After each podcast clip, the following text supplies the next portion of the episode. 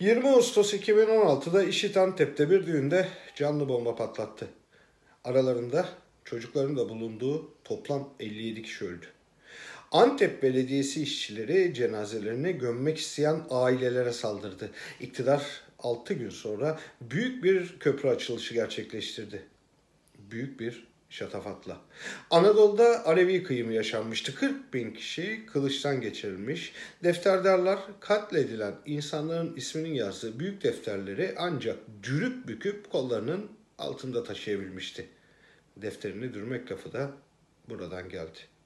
Köprüye Alevi düşmanı Osmanlı Sultanı'nın adı verildi.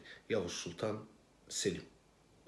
Antep düğün saldırısı Türkiye'deki son kitlesel işit katliamıydı.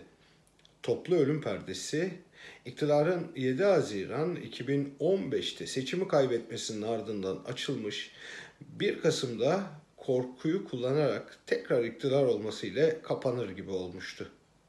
Ekim aynı zamanda Türkiye'de ölüm haftası. Ankara ülkenin en büyük katliamıydı. Antep'ten bir önceydi. 103 kişi öldü, yüzlercesi yaralandı. Son iki ayda 62 istihbarat raporu vardı. Sonuncusu patlama günü gelmişti. Bombacıların ismi bile yazıyordu. İşçiler teknik takipteydi. Patlamadan 10 gün önce Nizip'ten amonyum nitrat alan kişi tespit edilmiş, kayıtlara girmiş, savcılık o dosyaları saklamıştı. Aynı kişi aynı zamanda iki bombacıyı Ankara'ya getiren araca eskortluk yaptı. Polis çevirmesine takılmasına rağmen yoluna devam etmişti. İsmi Yakup Şahin'di. Ankara katliamından dört gün sonra yakalandı. Polis gülerek birkaç çocuk ölmüş dedi. Onunla selfie çektirdi. O birkaç çocuktan birkaç gençten biri de Korkmaz Tedik'ti. Daha 30 yaşındaydı. Tümbelsen üyesi Devrim Kahraman şunları anlatıyordu. Hastanede karşılaştık sonra önümü kesti, sordu. Hiç kimse ölmedi değil mi Devrim? Şaşırdım. Zöhre ablayla alanda birlikteydik çünkü. Abla, sen de gördün. Herkes sözümü bitirmeme engel oldu. Susturdu beni. Yok devrim. Kimse ölmedi. Çaresiz. İnşallah öyledir dedim. Tekrarladı. Devrim ben biliyorum hiç kimse ölmedi. Zaten niye ölsün ki? Patlayanlar ses bombasıydı. Korkmaz öldü. Neden sonra Zöhre abla da gerçeği kabullendi. Yanıma geldi. Hani kimse ölmemişti devrim diye sitem etti. Öyle sessiz, kırgın, gözyaşı bile dökmeden. Konuşacak gibi oldum.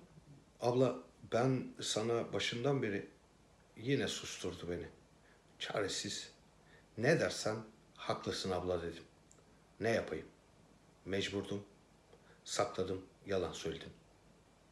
Oysa Zöhre abla yanımdaydı. Oğlu Korkmaz'ın öldüğünde gözleriyle görmüştü. Başından beri haberi vardı yani. Fakat ne ruhu ne aklı kabul edebilmişti. Korkmaz ölmedi değil mi yerine kimse ölmedi değil mi diye soruyordu. Büyük bir incelikti.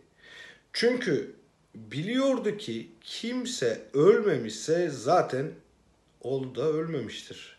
Ama herkes öldü. Çorum'dan, Maraş'tan, Sivas'tan, Ankara'dan, Suruç'tan bu yana. Biliyoruz ki o tarihi köprüler yıkılmaz. Bugünle bağı kesilmezse hepimizin defteri dürülecek. Ne geçmiş ne yakın tarihle ödeşmeden hiçbirimize yaşama şansı da rahat da yok. Güzelim sonbaharı kana bulayıp ölülerimiz üstüne basarak kendi tarihlerini yazmaya kalktılar. Alçakların alacağı olsun.